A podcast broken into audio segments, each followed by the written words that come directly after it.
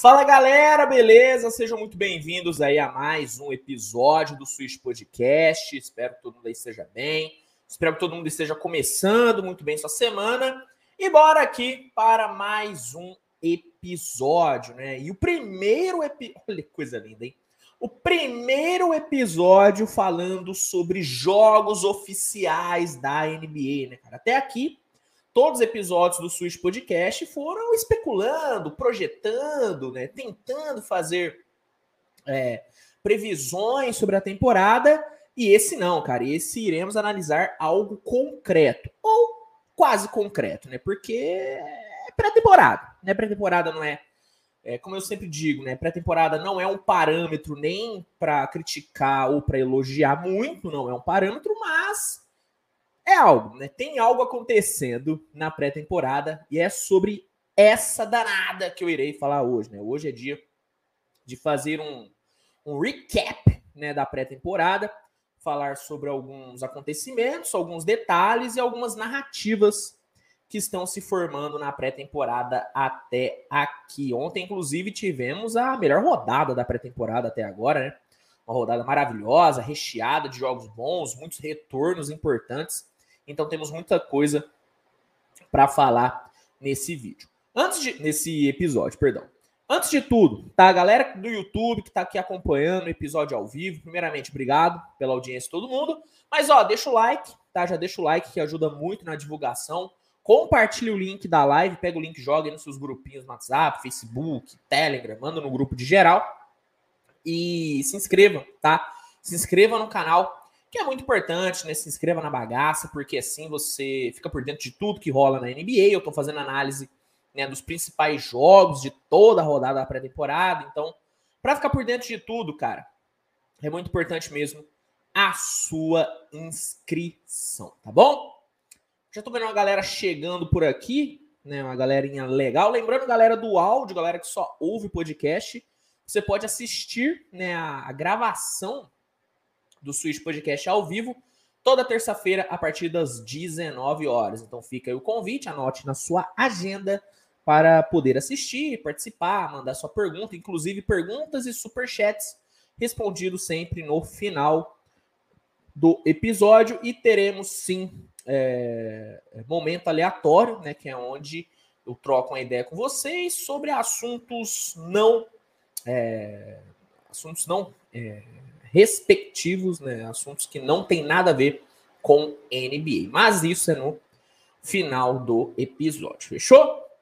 Vamos começar então? Deixa eu abrir aqui a minha pauta.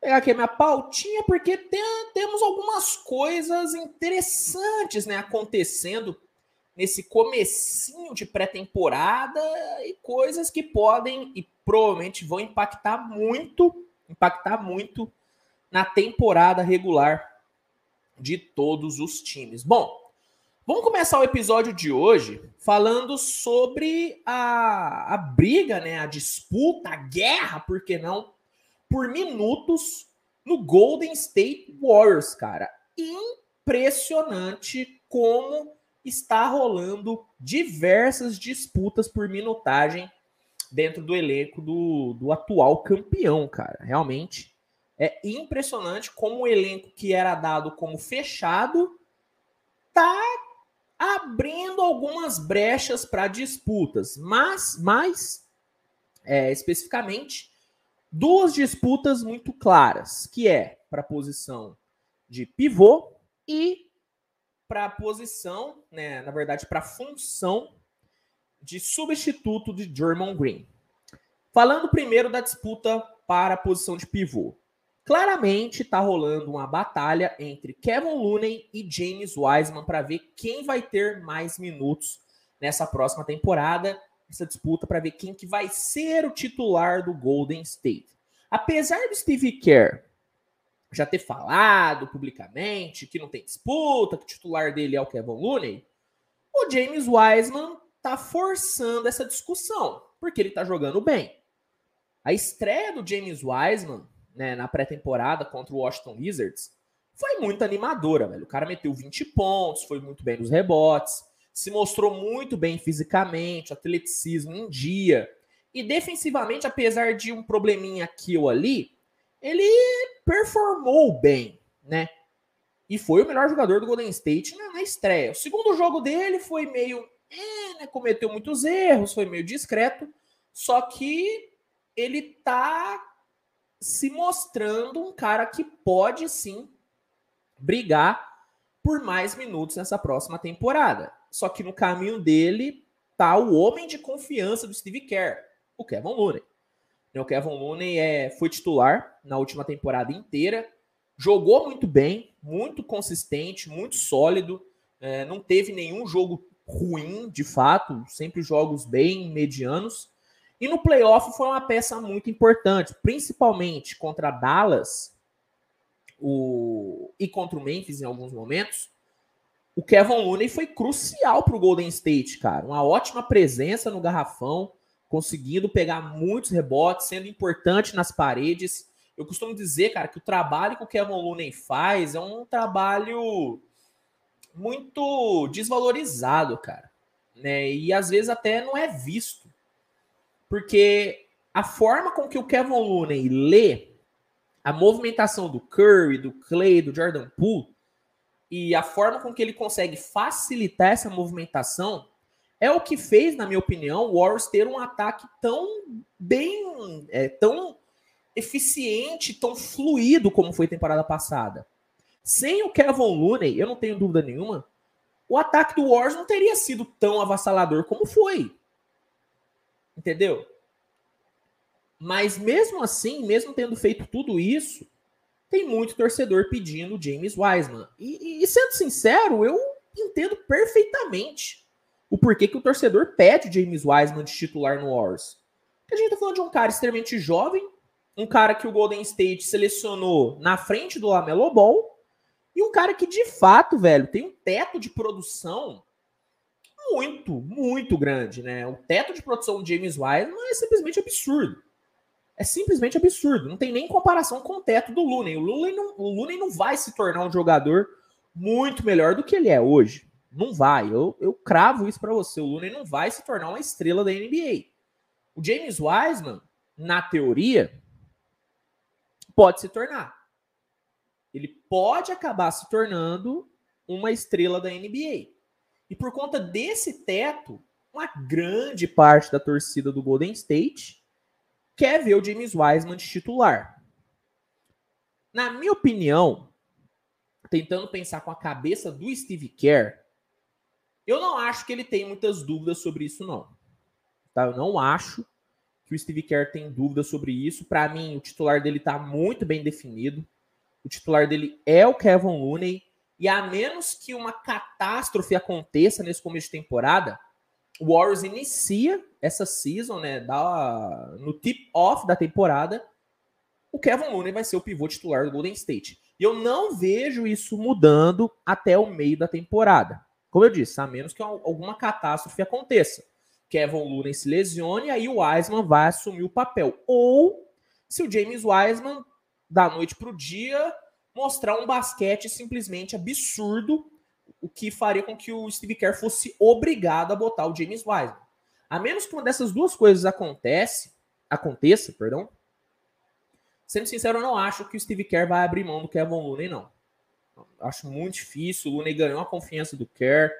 Um cara que é multicampeão pelo Warriors. A galera esquece, né? Mas o Kevin Looney é multicampeão pelo Golden State. A galera esquece disso às vezes. Então ele tem total confiança no Steve Kerr. Existe a possibilidade do, do Wiseman ter o início de temporada muito acima da média? Existe. Existe. O Wiseman ele é muito atlético, ele é muito forte, tem realmente uma qualidade muito grande. Só que eu ainda vejo aspectos no jogo do Wiseman muito cruz, cara. Por exemplo, a leitura de jogo do Wiseman é ruim, cara. O Wiseman lê mal a quadra. O Wiseman tem uma tomada de decisão muito duvidosa. O Wiseman é um cara que não tem a mesma percepção para encontrar brechas na defesa adversária como o Kevin Looney tem. E aí, eu sei que tem uma galera que vai falar: Nossa, Luiz, mas você tá valorizando muito o Kevin Looney, não, cara. Que se você for olhar realmente a movimentação do Looney dentro de quadra, você vê como esse cara é inteligente. Ele pode não ser um cestinha, ele pode não ser um Jokic que dá 20 assistências no jogo, ele não é. Mas a leitura de quadra do Looney é muito boa. E o Wiseman não tem isso. E para um ataque tão complexo e com tanta variedade como é o do Golden State, ter um cara como o Looney, velho, na boa, eu diria que é crucial, velho.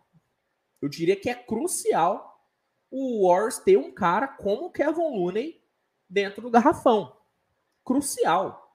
Crucial. E aí, velho, o fato do Wiseman não ter isso, eu acho que pesa muito nessa disputa. Pesa muito nessa disputa. Para mim tem disputa, para mim tem briga sim. Os dois estão sim disputando minutos, só que o Wiseman tem muitos pontos contra ele, enquanto o Looney tem muitos a favor. Como eu disse, é, o teto do Wiseman é infinitamente maior. É infinitamente maior. Se o Wiseman ficar saudável e se desenvolver certinho, velho, o Wiseman ele pode se tornar um All-Star na liga. Eu duvido um pouco, mas ele pode se tornar. O Looney não. O Looney não. Só que o piso, o que os dois entregam hoje, cara, o piso do Looney é infinitamente maior também. O Looney já foi colocado à prova. O Looney já foi testado é, no no nível mais alto possível, que é uma final de NBA. O Wiseman, ele não conseguiu nem jogar em temporada regular direito. E eu sempre falo isso, velho. Na NBA atual e nos esportes é, em geral, uma das, uma das maiores qualidades e uma das mais valorizadas qualidades que um atleta pode ter é o disponibilidade tá? Uma das maiores qualidades que um atleta pode ter hoje, velho, é disponibilidade, é estar disponível para jogar. E hoje, essa qualidade tão benquista, o Wiseman não tem. Wiseman não tem essa disponibilidade. Enquanto o Looney tem. O Looney raramente fica machucado, raramente perde jogos. Raramente, velho. É muito raro isso acontecer. E aí você junta a entrega que o Looney tem com a disponibilidade, fica difícil desbancar o cara. Mas ao mesmo tempo, essa é uma temporada em que o Looney vai estar tá muito pressionado. Porque temporada passada o Looney não tinha sombra na posição de pivô. Ia ser ele de qualquer forma. Entendeu? o Warriors não tinha um outro cara disponível para botar no lugar do Looney. Nessa temporada tem. Nessa temporada o Looney tem uma baita de uma sombra que é do James Wiseman. Um cara que tem o apoio da torcida, a torcida gosta muito dele. Vamos ver como que o Looney vai jogar sob pressão. Porque temporada passada ele não teve essa pressão. Ele talvez ao lado do Curry ele era o cara que tinha a posição mais garantida do elenco do Warriors, cara. Que beleza, a gente pega ali o Draymond Green, cara, o Draymond Green poder, poderia em algum momento talvez perder a vaga para o Moses Murray ou para um Kuminga, caso um dos dois jogasse pra caramba. O Clay Thompson poderia perder a vaga para o Jordan Poole. O Andrew Higgins poderia perder a vaga para o Otto Porter, para o Gary Payton. O próprio Jerome Green poderia perder a, a vaga para um desses dois. O Looney não tinha ninguém para tirar a vaga do Looney. Ninguém. Nessa não. Nessa tem. E aí, meu amigo, às vezes ter uma sombra dessa, óbvio, pode ter um efeito bom, pode fazer o cara é, se motivar para caramba e jogar mais. Só que também pode pressionar o cara a um ponto que ele vai começar a fazer cagada atrás de cagada. E aí, nesse estilo de jogo que o Warriors usa, que o Warriors tem, a... o erro tem que ser mínimo. O erro tem que ser mínimo. Entendeu? Então, assim, para fechar esse assunto e, e passar para o próximo, tem sim disputa, tem sim é, é, briga por minutos no garrafão do Warriors. Existe sim a disputa entre Wiseman e Looney, só que hoje a posição está muito bem garantida pelo, pelo Looney. O Kerr já deixou claro. Looney é o meu pivô, Looney é o, é o meu homem de confiança. Mas, mas, se ele lesionar, se ele abrir brecha, ou se o Wiseman forçar essa brecha jogando muito nos minutos que tiver, Looney pode perder essa sua vaguinha. Isso pode acontecer. Tá? Então, essa é a primeira briga por minutos que tem no Warriors. A outra, que é pela função de substituto imediato do Green, é uma que para mim é muito mais feroz, que é a disputa entre Jonathan Kuminga e Moses Murray. Eu fiz um vídeo no canal nessa última semana falando sobre essa disputa e para mim é uma disputa que vai né, se estender durante toda a temporada. Porque é um fato, gente. A saída do Draymond Green do Warriors é eminente, né? Vamos falar a verdade, é eminente a saída do Green. Né, o Green quer receber o contrato máximo, o Warriors não quer pagar.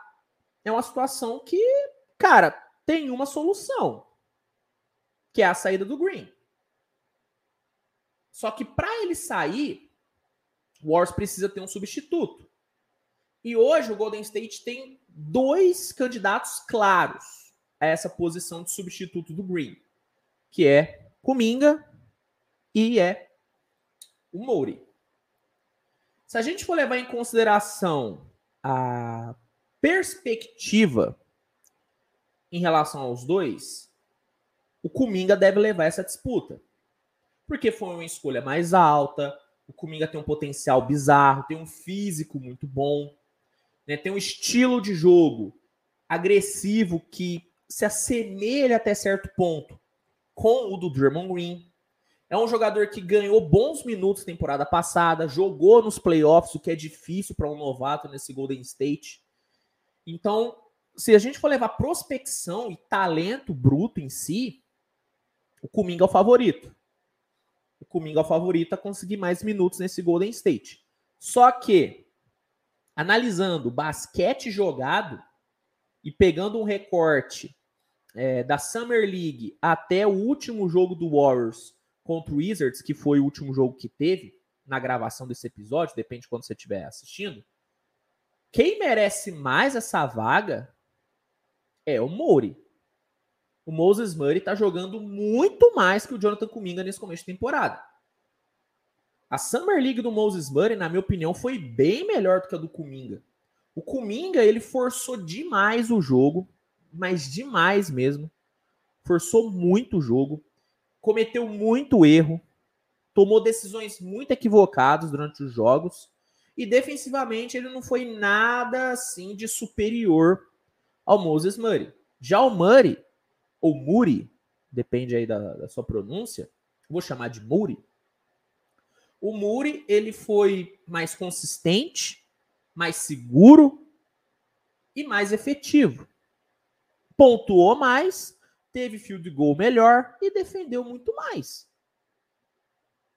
E pegando o recorte da pré-temporada, esses dois primeiros jogos contra o Washington Wizards, cara, para mim ficou claro que o Mouri está mais pronto para ser titular do Golden State ou para ter mais minutos do que o Kuminga.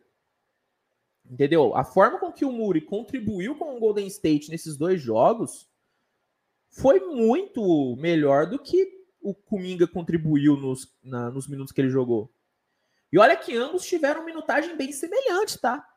Mesmo não sendo justo, porque o Muri merecia mais minutos, o Kuminga teve tantos minutos quanto. E para mim não performou no mesmo nível que o Muri. Para mim o Muri foi bem melhor, bem melhor mesmo do que o Kuminga. Hoje, se me dá a decisão de quem vai substituir o Draymond Green, hoje eu diria Moses Murray. Hoje eu diria o Moses Murray. Hoje eu acho que ele, ele é o substituto ideal pro Kuminga. Pro, pro German Green, perdão, ao invés do Kuminga. Mas a disputa é muito grande. E é muito boa, porque são dois jovens talentos muito bons. São dois jogadores que têm um teto de produção alto. O Muri tem tem um teto menor do que o Kuminga, isso é um fato. O Kuminga, se tudo, se tudo der certo com os dois, se os dois evoluírem o tanto que todo mundo imagina, o, o Kuminga vai ser melhor do que o Muri, se tudo correr bem. Porque o Kuminga tem um potencial maior. Só que a entrega dos dois hoje deixa muito claro, pelo menos para mim, que o Muri é superior. Que o Muri está mais pronto. E aí, meu amigo, quando a oportunidade é dada, quem tiver no melhor momento vai aproveitar mais, vai aproveitar melhor. E hoje, quem está no melhor momento é o Moses Murray. Então, assim, essa para mim é a grande disputa, tá? Dentro do elenco do Golden State. É a melhor briga por minutos que tem no Golden State. E é a que mais vai dar trabalho pro Steve Kerr tomar uma decisão. Porque não tem como, ele vai ter que tomar uma decisão. Os dois podem coexistir na rotação? Podem. Podem coexistir, mas vai chegar um momento que o Steve Kerr vai ter que tomar uma decisão. E aí, meu parceiro, ele ganha milhões de dólares por temporada para tomar esse tipo de decisão. Hoje eu acho que o Steve Kerr tem mais confiança no Muri do que no Kuminga. Entendeu? Hoje eu acho que ele tem mais confiança no Muri do que no, do que no Kuminga. Só que o Kuminga ele tem um potencial absurdo, cara. E é um cara que teve bons minutos temporada passada. Então, assim, essa é uma disputa muito boa. Claro que tem algumas outras disputas no elenco do Warriors, como por exemplo, é, entre Jordan Poole e Clay Thompson, para ver quem vai ser titular. Mas eu acho que é uma disputa que o resultado já está meio que dado. Vai ser o Clay Thompson, não tem, não tem muito o que fazer. É, na posição de armador não tem disputa, na posição do Andrew Wiggins não tem disputa. Só se o Steve Kerr quiser botar ali um, um Don't de Vincenzo para ter um espaçamento um pouco maior, mas fora isso não tem por que tirar o Wiggins. Então as duas grandes disputas no elenco do Golden State são essas. Muri e Kuminga pela vaga de substituto do Green e Wiseman e Kevin Looney para ver quem será o grande titular da equipe do Golden State na posição de pivô. Né? Então, hoje essas são as, as duas grandes disputas no elenco do Warriors. E como eu falei, cara, como eu falei, acho que o Kerr não vai abrir mão do, do Kevin Looney. E hoje eu acho que o Kerr prefere, tá? Que o Kerr prefere o Muri ao invés do Cominga. Pelo menos essa é a minha impressão. O que, que vocês acham? Manda aqui no chat. E lembrando, tá, gente? Deixa o like e se inscreve no canal, tá? Se inscreve no canal que é muito importante.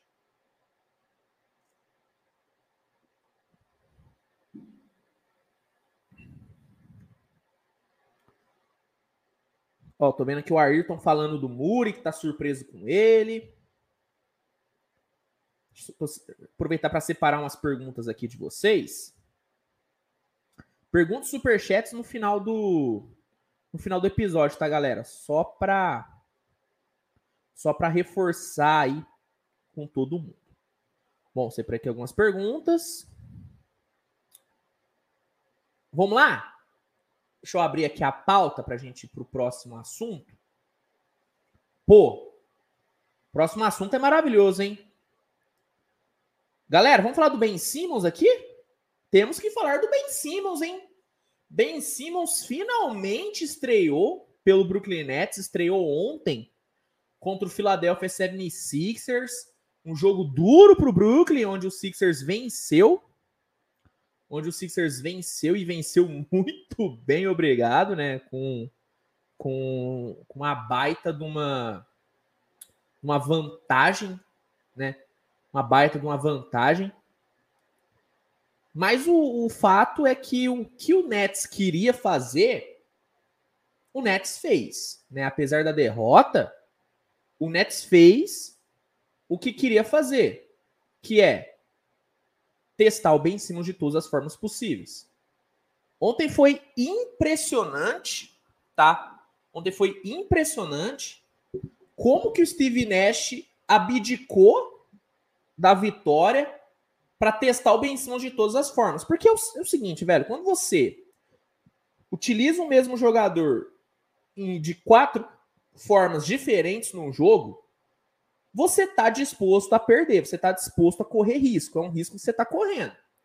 O Steve Nash, para mim, ontem, ele, ele deixou bem claro que ele estava disposto a correr esse risco para ver qual o melhor jeito de utilizar o Ben Simmons. E apesar de eu ter gostado dos testes que ele fez, eu acho que ele ainda não tem claro na cabeça, tá? Eu acho que ele ainda não tem claro na cabeça como que ele vai usar, tá? Eu acho que ele não tem claro na cabeça como ele vai usar o Ben Simmons, porque é o seguinte, ele começou o jogo com o Ben Simmons de titular, né? Com starting five com Curry, Joe Harris, Duran, Simmons e Claxton e deu certo, né? Nesse sistema, Simmons e Curry foram os armadores é, principais. O Ben Simmons levando a bola da defesa na maioria das situações. E em situações de meia quadra, o Ben Simmons ia jogar na 4, ia jogar de power forward, sendo um power forward passador, né, armando por dentro do dentro do garrafão. Depois, né, na metade do primeiro período, o Steve Nash utilizou o Ben Simmons como armador primário, botando ele de fato como armador, jogando com Perry Mills, jogando ainda com Joe Harris também, botando ali o Royce O'Neal, né, é, e o Darren Sharp. Aí o, o Ben Simmons jogou como ele jogou no Philadelphia na reta final como armador. E eu gostei até a página 2, porque eu acho que nesse. E aí o problema não foi o Ben Simmons, o problema foi o redor dele. Eu acho que esse. Desse jeito que o Steve Nash montou o time para o Ben Simmons ser o armador primário, faltou um pouco de artilharia para o Ben Simmons, tá? Ele, Royce O'Neal e, e, e Darren Sharp no mesmo time, né? Não deu muito certo eu senti que não deu muito certo. Então, essa foi a segunda forma que ele utilizou Ben Simmons. Com essa mesma estrutura de time, ele puxou o Perry Mills para um e depois jogou o Ben Simmons na 4. Aí ele mudou o novamente, mudou novamente o jeito né, de, de, de utilizar o Ben Simmons. Não gostei dessa forma. O Ben Simmons jogou muito aberto né? Jogou, jogou muito aberto, muito aberto mesmo. E aí eu não gosto, Ben Simmons não pode jogar aberto.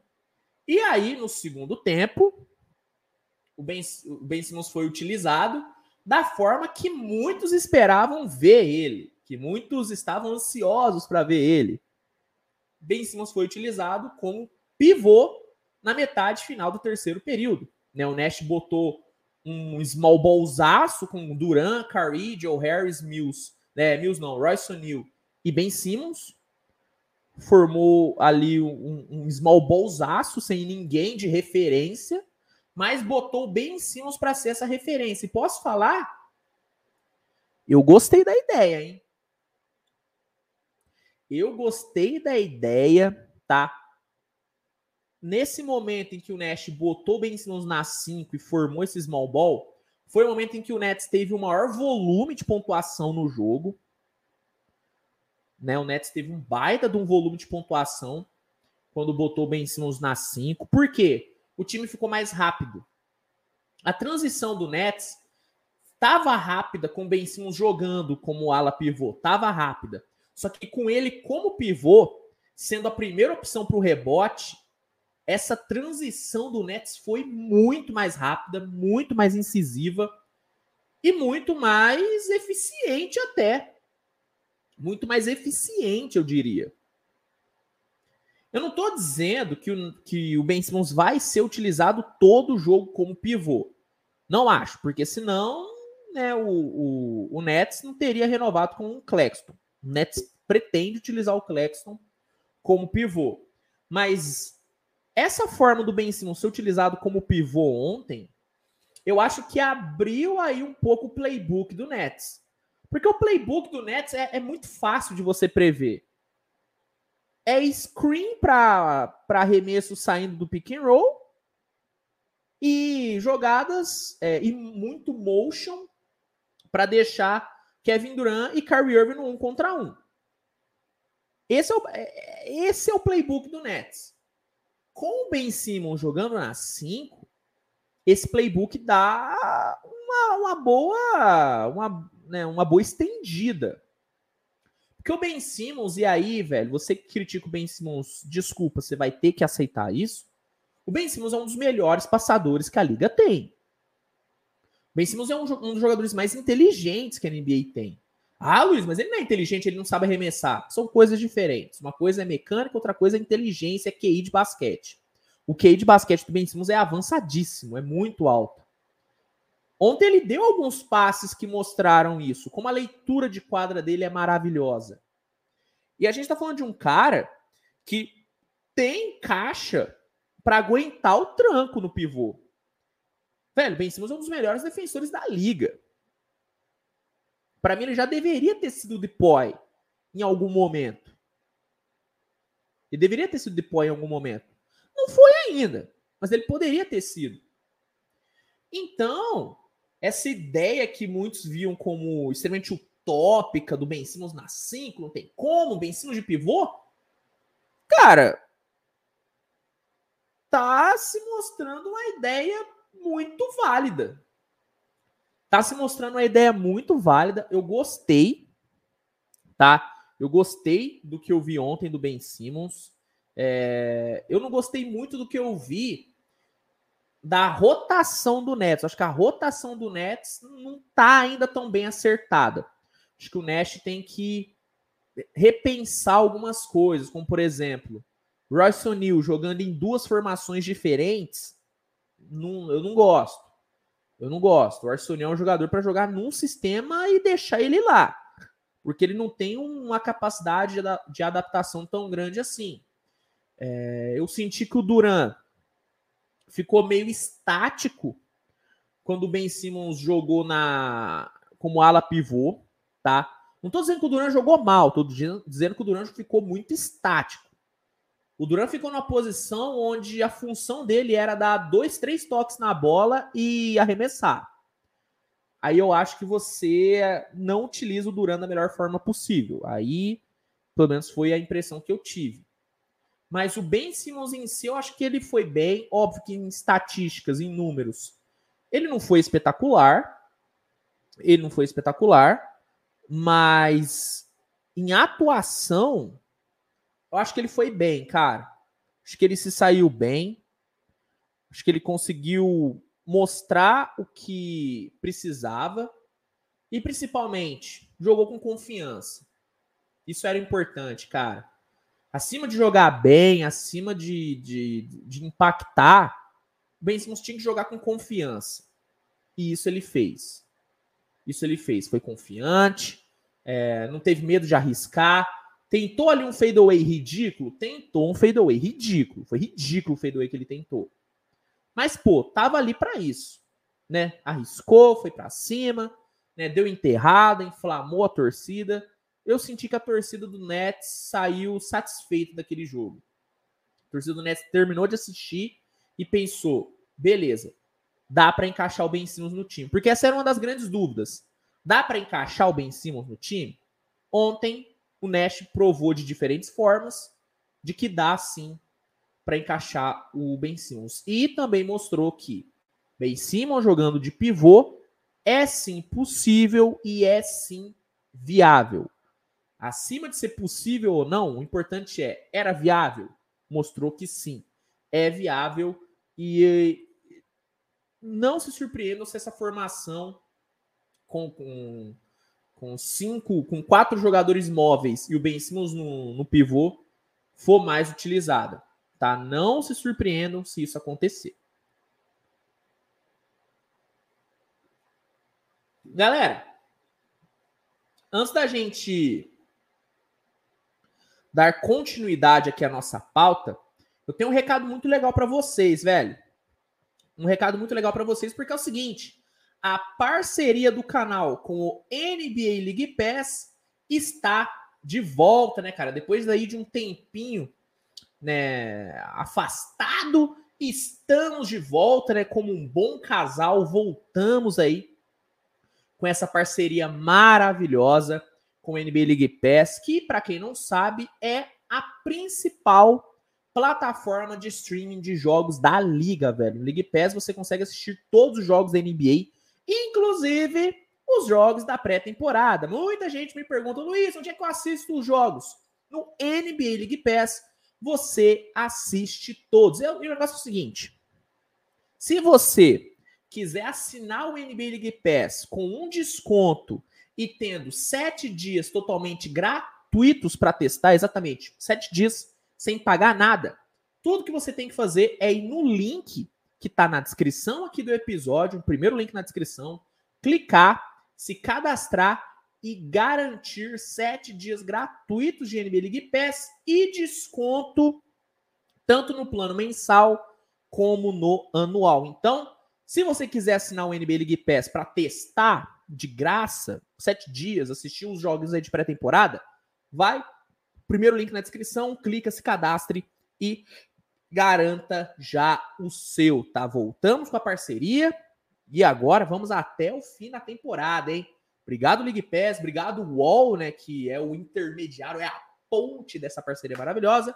E você que quer assistir os jogos da pré-temporada, vai lá no League Pass, é só assinar descontinho maroto e sete dias totalmente gratuitos. Link na descrição. Fechou? Bom, merchandado. Vamos seguir aqui a pauta, porque hoje temos ainda Minnesota Timberwolves. Né? Hoje tem Timberwolves em quadra, temos Miami Heat, né? temos o Bulls, temos o Pelicans com o Zion podendo jogar. Então vamos aqui seguir com a pauta, porque hoje tem jogo, eu tenho que acompanhar todos, porque eu estou animado. E também porque é meu trabalho, né? também é meu trabalho, eu tenho que assistir todos os jogos. Galera, dando continuidade aqui a, aos destaques né, desse começo de pré-temporada, vamos falar sobre o Kawhi, né?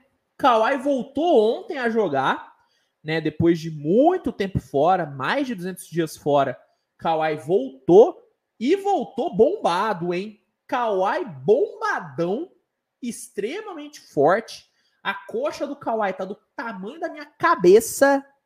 Coisa maluca, só que o importante não é se o Kawhi tava bombado ou não, né? O importante era o Kawhi jogar bem, estar recuperado da lesão. E ele se mostrou muito bem recuperado e muito bem tecnicamente, né? O Kawhi é, em 14 minutos meteu 11 pontos, se eu não me engano. Jogou bem pra caramba, foi muito bem na defesa, teve roubo de bola, foi impactante nos dois lados da quadra, matou uma bola de três fantástica, mostrou um ótimo passe, né? Teve uma bola que ele pegou no, que ele bateu o pick and roll com o Ivica Zubat e deu, né, um passe picado para o Zubat, que foi algo simplesmente maravilhoso, cara, uma bola linda e mostrando que o homem está de volta, né? E comprovando a teoria de que sempre que o Kawhi se lesiona, ele volta ainda melhor. Quando ele se lesionou no Spurs, ele voltou a jogar no Raptors muito melhor. Muito melhor. No Clippers, jogou muita bola. E agora, depois que ele se lesionou, mais uma lesão grave, Kawhi volta mais forte, mais físico e, por que não, melhor. Bela notícia para o Clippers. Bela notícia para o Clippers. Apesar do elenco do Clippers ser, ser muito bom e ser uma rotação bem talentosa, bem profunda, o sucesso desse Clippers é muito atrelado ao Kawhi, né? O sucesso do Clippers é muito atrelado à, à disponibilidade do Kawhi, ao quanto o Kawhi vai conseguir ficar saudável. E ele mostrou ontem, nos poucos minutos em que jogou, que se ele ficar saudável, esse Clippers é muito perigoso. Se ele ficar saudável, parceiro, esse Clippers é difícil de bater, né? O Clippers mostrou uma defesa muito forte, né? Mostrou muita versatilidade defensiva, né? Muitas formações diferentes, né? O Clippers utilizou ontem para defender. Paul George muito bem também, voltando bem de lesão. Né? O John Wall voltou bem defensivamente. Ofensivamente eu senti o John Wall ainda meio lento, fora de ritmo, mas defensivamente eu gostei dele. Né? Você pega alguns jogadores vindos da rotação, Morris, você tem o Kennard, é, você tem o Brandon Boston, você, você tem a Amir Coffey, Norman Powell, Robert Covington. Robert Covington ontem deu um bloco simplesmente desmoralizador, cara.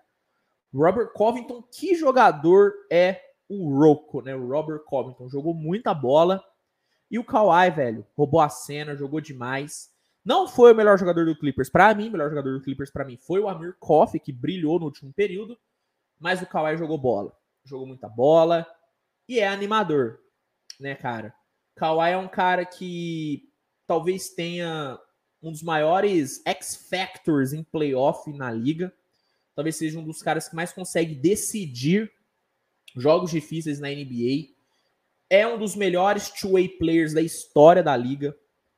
É com certeza um dos maiores jogadores dessa última geração da NBA, um dos mais vencedores, um cara que já foi deploy múltiplas vezes All-Star, múltiplas vezes All-Star, duas vezes MVP da final, e que nessa temporada, pelo físico que mostrou e pelo time que tem, é um candidato seríssimo ao MVP. Normalmente o Kawhi ele não dá o máximo para ser o MVP, mas talvez o contexto favoreça o nosso querido Kawhi brigar pelo MVP, porque fisicamente ele está muito bem, tecnicamente está muito bem e o time dele é um dos grandes candidatos aí ao título.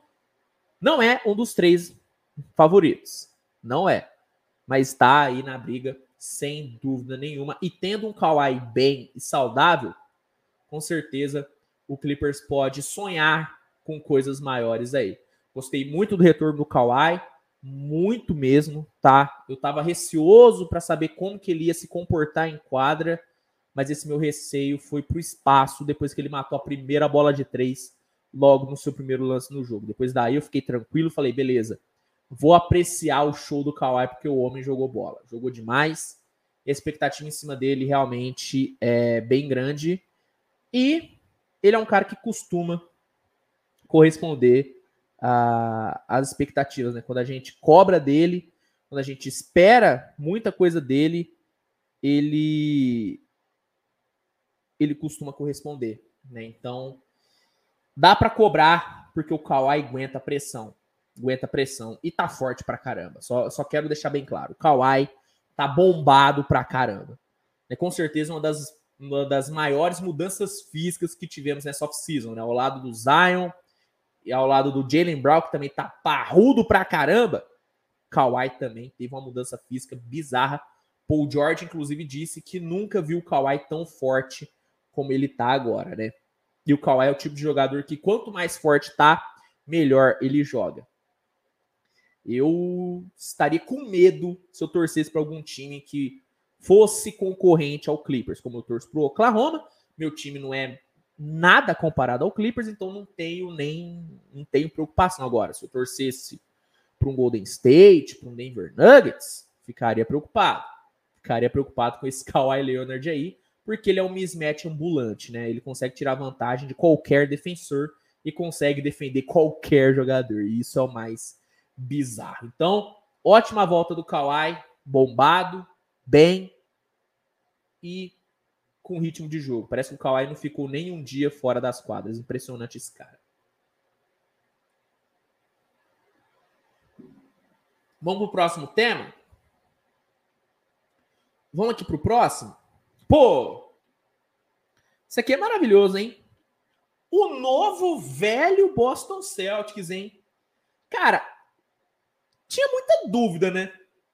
sobre o Celtics. O que, que o Celtics ia apresentar, como que o Celtics ia jogar sem o Emil Doka, inclusive novidades aí sórdidas sobre o caso do Emil Doka, parece que é bem mais sério do que do que imaginávamos, né? Inclusive já é cotado a possibilidade do, do Doca não ser mais treinador da NBA, cara.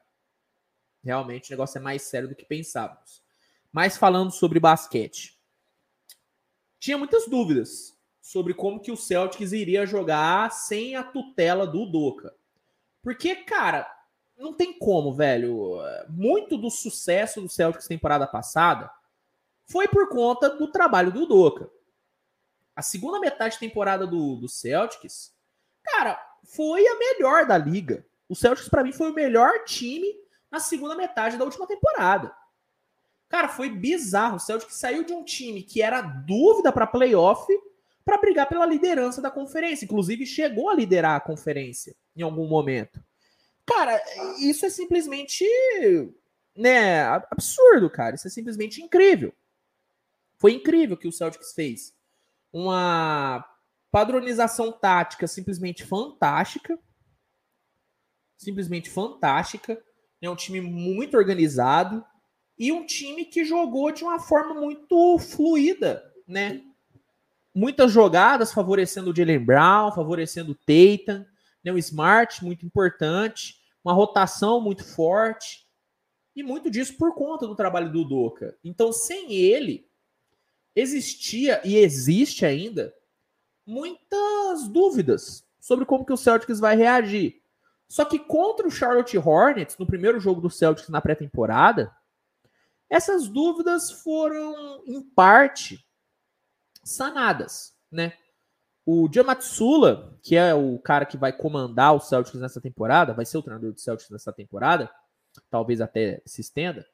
O Matsula, ele fez o básico, que é manter a estrutura do time, não mexeu né, no, no grosso né, do Celtics, é, só que ele manteve a base, manteve a, a, a, como eu posso dizer, a ideia de jogo do, do Doca, só que adicionou algumas ideias próprias, como por exemplo, uma transição mais focada em passes longos e rápidos, ao invés de uma transição focada em um jogador puxando contra-ataque, como era a transição do Celtics temporada passada. Normalmente, o Jason Tatum sendo esse cara, o, o Matsula mudou isso, mudou isso. Sempre que o Celtics roubava a bola ou pegava um rebote e via a possibilidade de um contra-ataque, o Marcos Smart, na maioria das vezes, já dava, já conectava um passe longo para um dos alas que estivessem aberto.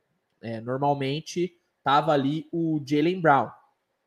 Isso foi um toque do Matsula e algo que o Matsula também colocou no time foi meio que uma, como eu posso dizer, é, uma regra de que se tem um guard passador em quadra, ele sempre vai ter outro guard passador do lado dele. Ficou muito claro para mim no jogo contra o Hornets que o Matsula ele gosta de um sistema com dois armadores com bom passe. Não como, por exemplo, o Warrior joga com um armador que tem um ótimo passe, que é o Curry, e um outro mais incisivo, que normalmente é o Clay. Matsula, pelo menos nesse jogo contra o Hornets, ele indicou que esse Celtics deve jogar com dois armadores passadores, possivelmente Smart e Brogdon. Sempre que ele utilizou Brogdon, ele botou um armador passador do lado. Do lado. Normalmente foi o Smart, só que quando o Smart não estava em quadra, foi o Pritchard. E o time funcionou muito bem. Muito bem. Uma movimentação de bola muito boa, só que principalmente uma movimentação sem a bola mais intensa e coordenada do que era a temporada passada, né?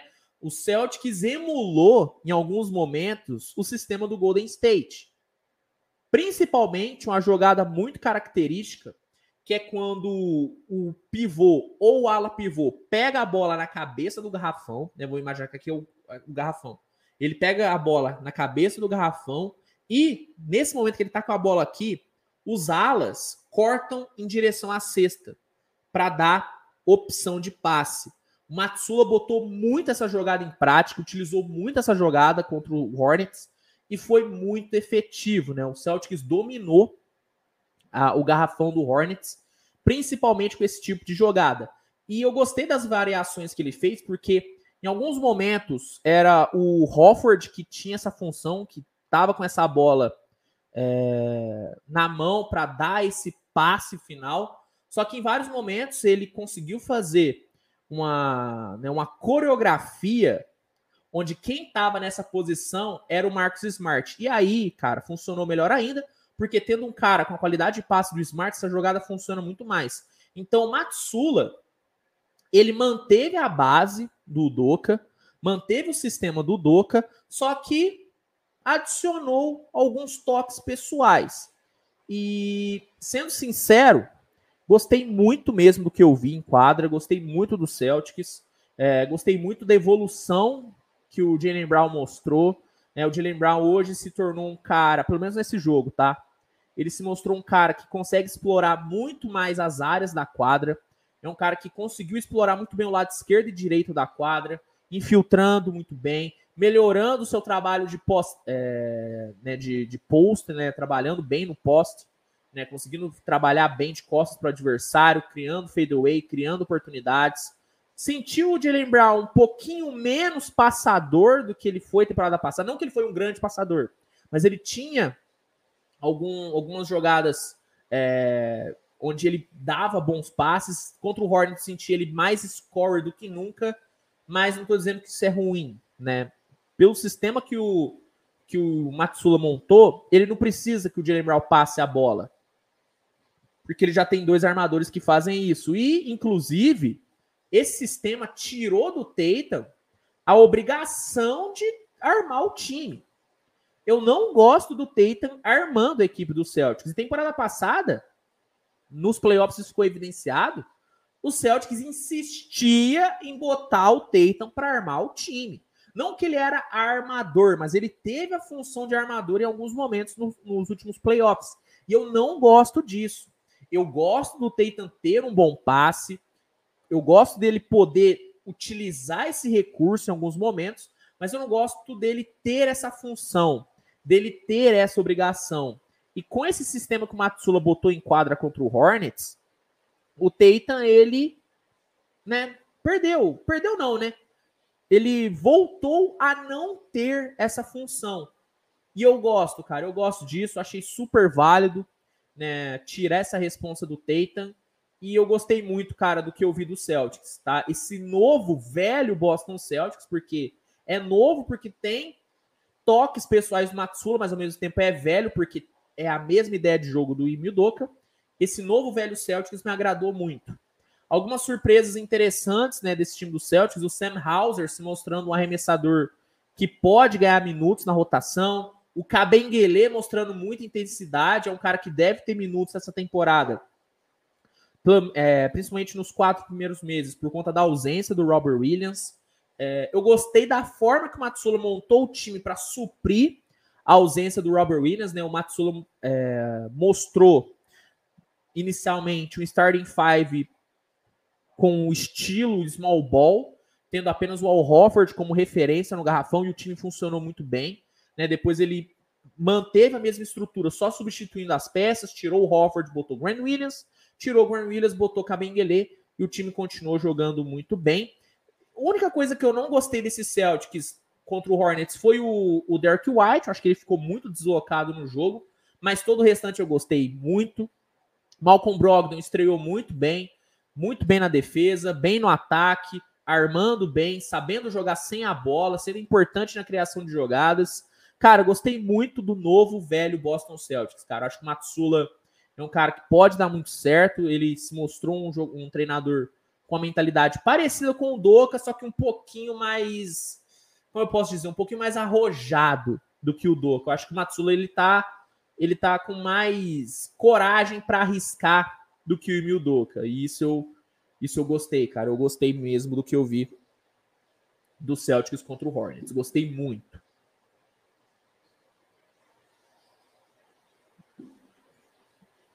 E para fechar, galera, último assunto aqui da pauta. Depois eu vou vou passar para a pergunta de vocês e aí a gente vai fazer ali um, uns 10, 15 minutinhos ali de momento de momento aleatório. Quero falar sobre o Lakers, né?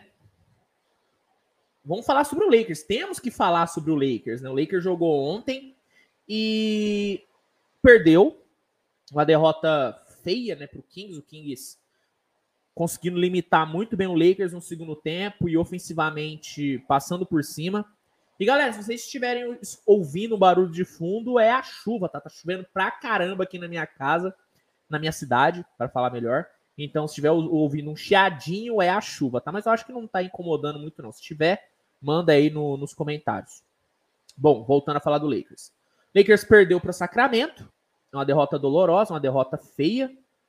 Só que uma derrota, cara, que na minha opinião, e eu falei isso na análise que eu fiz depois do jogo, é uma derrota com sabor de vitória. Porque o Lakers teve vitórias nesse jogo, principalmente no primeiro tempo. Quais vitórias foram essas? Por exemplo, o Lakers conseguiu, né, e aí é mérito do Darvin Ham, o Darvin Ham conseguiu fazer com que o Lakers acomodasse o Big Tree.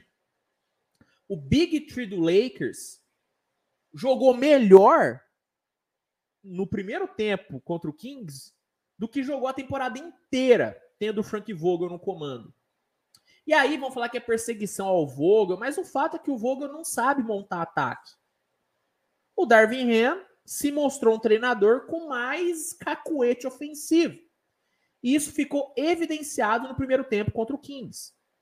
O Lakers entrou em quadra com é, Damian Jones, Russell Westbrook na armação, Kendrick Nunn, LeBron e Anthony Davis. Não é um starting five difer muito diferente do que o Vogel utilizou. Só que a função dos jogadores e a ideia de jogo do Lakers foi completamente diferente. Primeiro que o Darvin Ham deixou muito bem claro que a prioridade, a primeira opção no ataque é o Anthony Davis. O Anthony Davis foi a primeira opção do Lakers em todas as jogadas. Quando ele não estava livre, aí eles iam para o plano B. E o plano B, cara, estava muito bem claro na cabeça dos jogadores. Pelo menos foi a impressão que eu tive, que é mismatches, mismatches favoráveis. Quando o Lakers jogava em meia quadra e não via uma possibilidade de passe para o Anthony Davis, na hora, Kendrick Nunn e Damian Jones, eu, eu, eu tenho a impressão que eu tô, Será que eu tô falando o nome dele errado? Não, tá certo. Damian Jones. Eu tô confundindo ele com o Damian Lee. Damian Jones, tô falando certo, não estou errado. O Damian Jones e o Kendrick Nunn começavam a se movimentar para criar espaço para LeBron e Westbrook buscarem mismatches favoráveis, ou seja, buscarem defensores com a altura ou com um porte físico menor do que o dos dois.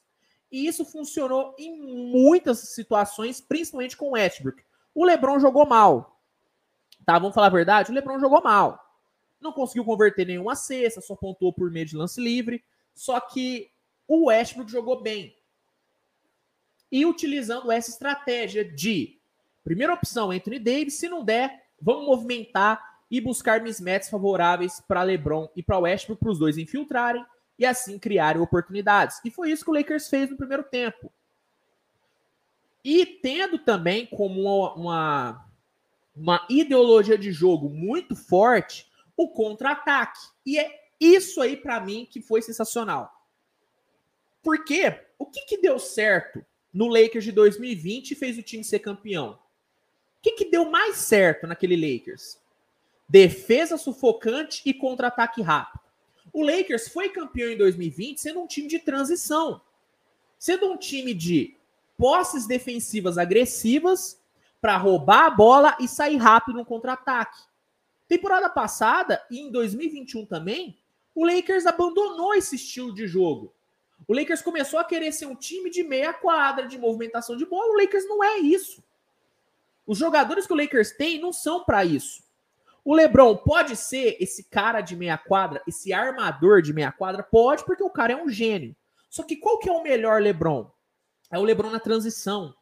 O LeBron decidindo o que ele vai fazer com 3, 4 toques na bola. Com 10, 15 segundos. Esse é o melhor LeBron. Qual que é o melhor Westbrook? Westbrook na transição, rápido, rasgando a defesa, criando espaço. O Anthony Davis, a mesma coisa. E o Darvin Ham, parece que ele entendeu isso. Parece que o Darvin Ham pegou os vídeos do Lakers de 2020 e falou: caramba, por que, que a gente não joga mais assim? E voltou a jogar assim. O Lakers teve uma defesa muito forte, muito agressiva, conseguiu forçar turnover e saiu rápido no contra-ataque. E quando saiu rápido no contra-ataque, pegou a defesa do Kings desprevenida. E aí, meu amigo, quando o LeBron, Westbrook e entre estão partindo para cima de você em velocidade, não tem o que você fazer. Ou força uma falta ofensiva, ou reza para eles errarem o arremesso. Porque são três caras muito bons na transição. Então, cara, é... e assim, né, tá descontando o segundo tempo. O segundo tempo foi um domínio incrível do Kings. Mike Brown deitou e rolou para cima do Darby Ham no segundo tempo. Só que vamos falar a verdade. O, Le... o Lakers não jogou com seus principais jogadores no segundo tempo pelo que eu vi do Lakers no primeiro tempo, existe esperança em Los Angeles. Existe esperança no Lakers. Esperança para ser campeão? Não, mas para ter uma temporada boa, para ter um bom ano. Tá? Eu não acho que o Lakers briga pelo título, mas o Lakers pode brigar para ter uma temporada digna, para pelo menos ir para playoff.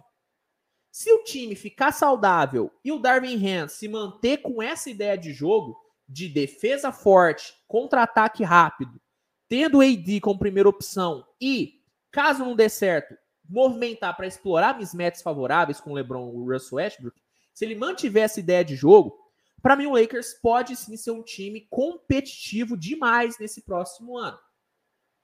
Obviamente que também, e aí eu, eu tenho que falar a verdade, não teve só coisas boas, o Lakers teve coisas ruins. Por exemplo, Austin Reeves mostrou que não teve evolução nenhuma. O Kendrick Nunn, cinco turnovers no jogo, né? Mas teve, para mim, teve mais pontos positivos do que negativos nessa derrota. Obviamente, o Damian Jones jogou mal também, um cara que está sendo muito criticado. Eu concordo com as críticas, eu acho que ele não pode ser titular. Tem que ser o Thomas Bryan, na minha opinião. Ou joga o AD na 5 e bota mais um ala. Mas o Damian Jones, para mim, não pode ser titular. Mas para mim, cara, teve muito mais coisas boas do que coisas ruins. E eu vejo muito torcedor do Lakers sendo bem pessimista com, com o time.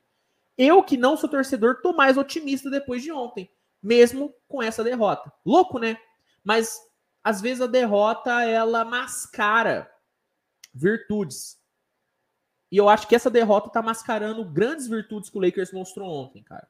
Para mim, o Lakers tem aí um, um, um, bom, um bom futuro. Pelo menos se mantiver a evolução que está tendo e se todo mundo ficar saudável. Essa é a grande luta né, de Los Angeles. Mas, bom, essas são as minhas considerações sobre o Lakers. E essas são as minhas considerações sobre os primeiros jogos da pré-temporada, né? Hoje teremos mais jogos. Deixa eu pegar aqui a lista para vocês. Hoje teremos muitos jogos, inclusive, pela pré-temporada. É... Teremos Knicks e Pistons, Heat e Wolves, Bulls e Pelicans e Blazers e Utah Jazz, né, cara? Blazers joga de novo hoje. Teremos bons jogos hoje, então fiquem ligados, né? E lembrando, lembrando, tá? Se quiser assistir todos esses jogos, NBA League Pass é a melhor opção. Lá você assiste todos e, usando o link que está na descrição do episódio, você tem direito a sete dias gratuitos para testar o League Pass e tem desconto especial no plano mensal e anual. Então, fica aí a recomendação. Bom, galera, encerramos aqui a pauta. A pauta está fechada. Vou aqui passar para suas perguntas, né? Para perguntas de vocês que eu separei. E teremos aí, vamos lá, 10 minutinhos de de momento aleatório, vão pensando aí em perguntas não relacionadas a basquete e mandem aqui, porque assim que eu terminar de ler as perguntas que eu separei, vou passar para o momento aleatório. E aí, meu amigo, é só perguntas não relacionadas a basquete, tá? Ó, primeira pergunta que vocês mandaram aqui é o seguinte, tá? O Matheus mandou. Opa, Luiz, sabe dizer se o Zion joga hoje contra o Bulls? Sim, expectativa é que ele jogue sim, tendo, obviamente, restrição de minutos, tá? Mas, mas, existe sim a possibilidade dele jogar, tá bom? Obrigado pela pergunta, Matheus. Diogo Miguel mandou o seguinte: Luiz, na sua opinião, quem tem o potencial maior, Nemias Quetá do Kings ou Kenny Lofton Jr.? Cara, eu gostei da evolução do Nemias Quetá, ele mostrou uma evolução bem boa, ofensiva. Defensivamente ainda acho ele meio cru, mas o Kenny Lofton ele tem mais talento, na minha opinião. Acho que o Kenny Lofton tem um jogo um pouquinho mais refinado. É um mismatch ambulante, né? Ele é muito forte, tá acima do peso, de fato. Só que eu acho que o Kenny Lofton, se ele, se ele conseguir perder um pouquinho de peso, ele é um cara que pode oferecer mais coisas do que o Neemias Quetá. Acho que o Neemias Quetá ainda é muito cru, em, ofensivamente e defensivamente, principalmente defensivamente. É, pode contribuir, beleza, mas eu acho que o, o Ken Lofton ele contribui mais, tá? Hoje eu diria que o Ken Lofton tem um potencial maior, tá bom? Obrigado pela pergunta, Diogo. Jorge mandou o seguinte: se o Ben Simmons tivesse metade do poder de arremesso do Curry, ele seria top 3 PG? Cara, se tivesse metade do, do, poder de arremesso do Kirby, ele poderia ser o melhor pivô da liga, cara. Mas aí, né? Se eu tivesse duas rodas, eu seria uma bicicleta, né, Jorge? Mas sim, se ele tivesse o arremesso do Curry, ou metade do arremesso do Curry, com certeza ele seria um dos melhores é, armadores da liga, sem a menor sombra de dúvidas, tá, cara? Muito obrigado mesmo pela sua pergunta, Jorge. Próxima pergunta aqui da Adriana Mesquita. Mandou o seguinte: Você acha que um time com Anthony Davis, LeBron James, Steven Adams, German Green, Kawhi Leonard, todos saudáveis e no auge, parariam o Antetokounmpo? Cara, parariam qualquer um, cara. Tirando aí o Steven Adams, pelo amor de Deus, Steven Adams é sacanagem. Esses aqui parariam o Antetokounmpo tranquilamente, cara. O Yannis, ele é imparável, mas enfrentando os times da NBA hoje, né? Se você monta um time com Kawhi, Draymond Green, LeBron James e Anthony Davis saudáveis, não tem como. Esse time para qualquer um e ganha de qualquer um, cara. Então, óbvio, pararia com toda certeza. É... Kaique Lisboa, de todos os jogos até agora, que jogador te decepcionou mais? Cara, difícil, hein? É que eu não crio tanta expectativa em pré-temporada. Eu não crio muita expectativa. Mas, bom, eu esperava, tá? Um pouquinho mais do Jordan Poole. Acho que o Poole ele ficou meio, não sei, meio contido nos primeiros jogos pelo Warriors. Eu esperava ver um pouquinho mais do, do próprio Kyrie Irving, porque eu acho que é uma temporada onde o Kyrie tem que jogar muito para garantir um novo contrato. Esperava ver um pouquinho mais do Kyrie. E eu acho que é isso, cara. Dos que eu vi até agora, né, eu acho que o Lillard ele deu um, ele ele deu uma de peladeiro demais em alguns momentos ontem, mas nada para ficar, meu Deus, que decepção. Mas, cara, eu acho que é isso. Eu acho que eu esperava um pouquinho mais do Pool e do Kyrie Irving. Mas, assim, nada também é absurdo. Não chegam a ser decepções, não, viu, Kaique? Tá muito cedo para ter decepção. Tá muito cedo, muito cedo para ter para ter decepção. Tá bom? Deixa eu pegar a última pergunta aqui. Aí a gente passa para um momento aleatório, tá, gente? Uns 10 minutinhos de momento aleatório, porque daqui a pouco começa o jogo. Quem você acha o, o maior jogador de todos os tempos e, e por que o Charles Bird? Pô, difícil, hein? difícil a pergunta aqui, Gabriel Marques. Bem difícil aí sua, sua pergunta. O Charles Bird é absurdo, pô o Charles Bird é absurdo. Eu não vou me complicar aqui, não, hein? Eu não vou me complicar aqui, não. É, deixa eu ver mais aqui. Bom, acho que já respondi todas. Vamos passar aqui para um momento, momento aleatório. Ó, o Lucas Gabriel perguntando aqui em, em, em, caixa alta se o Zion joga hoje. A expectativa é que sim, que ele jogue, tá? Só se tiver alguma coisa é, diferente saindo nos próximos minutos. Mas até o momento em que eu vi, o, o Zion deve jogar hoje sim, tá? Vamos lá, galera. Momento aleatório aqui. Agora eu só respondo perguntas não relacionadas a basquete, tá? Mandem aqui, mandem aqui que eu irei que eu irei responder vocês, tá bom? Deixa eu pegar aqui. Ó, Gabriel Marques perguntou, hein? Qual foi a melhor novela mexicana da história? Pô, Gabriel, agora tu me quebrou, hein? Ó, temos algumas, hein? Usurpadora. Nossa, Usurpadora é bom pra caramba, hein? Paula Bratio. Pô, absurdo. Carlinhos era meio chato, tá? Mas a novela em si era muito boa. Uh, Maria do Bairro, muito bom, né? Comute a honra. Maria de Levar Soy. Eu gostei muito de uma novela que é meio underground, só que eu gostei pra caramba, que chama A Dona. Bom pra caramba. Bom pra caramba. É... Pô. Marimar também é muito forte, hein? Marimar é muito forte, cara. Marimar é muito forte. Mas eu vou ficar com usurpadora, Gabriel. Eu vou ficar com usurpadora aqui. Acho que usurpadora, para mim, é a, é a top 1 aí das novelas mexicanas. Muito forte usurpadora. Muito forte, muito forte. Obrigado pela pergunta, cara. Tamo junto. Canal Júnior Car... Carneiro mandou o seguinte: é, momento aleatório, top 3 comidas mineiras. Pô, difícil, hein? Ó, pão de queijo, top 1, tem jeito. Pão de queijo é muito forte. O verdadeiro pão de queijo, hein? O verdadeiro pão de queijo. Muito forte. O, o, o pão de queijo. Acho que o feijão tropeiro. Feijão tropeiro é muito forte. Feijão tropeiro é bom, hein? Nossa, vontade de comer um feijãozinho tropeiro agora. Em terceiro lugar, ah, é o frangão caipira, né? Um frangão caipira é muito forte. É muito forte. Vou fechar meu top 3 assim, hein? Gostei.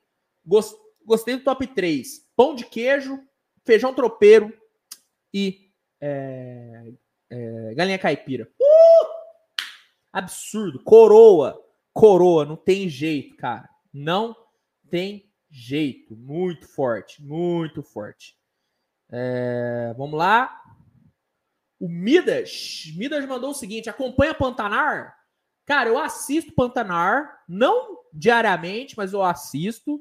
É, eu acho que é uma novela muito boa, cara. Eu assisti o Pantanal original. Pô, bom demais, cara. Bom demais, cara. Pô, Pantanal antigo, velho do Rio. Absurdo!